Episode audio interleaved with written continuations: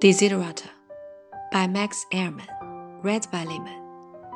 Go placidly amid the noise and haste, and remember what peace there may be in silence. As far as possible, without surrender, be on good terms with all persons.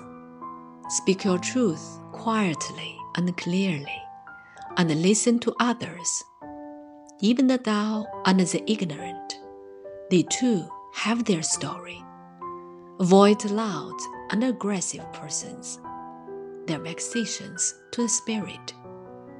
If you compare yourself with others, you may become vain and bitter, for always there will be greater and lesser persons than yourself. Enjoy your achievements as well as your plans. Keep interested in your own career, however humble it is a real possession in the changing fortunes of time. Exercise caution in your business affairs, for the world is full of trickery. But let this not blind you to what virtue there is. Many persons strive for high ideals, and everywhere life is full of heroism. Be yourself especially, do not feign affection, neither be cynical about love. For in the face of all aridity and disenchantment, it is as perennial as a grass. Take kindly the counsel of the years, gracefully surrendering the things of youth. Nurture strength of spirit to shield you in sudden misfortune.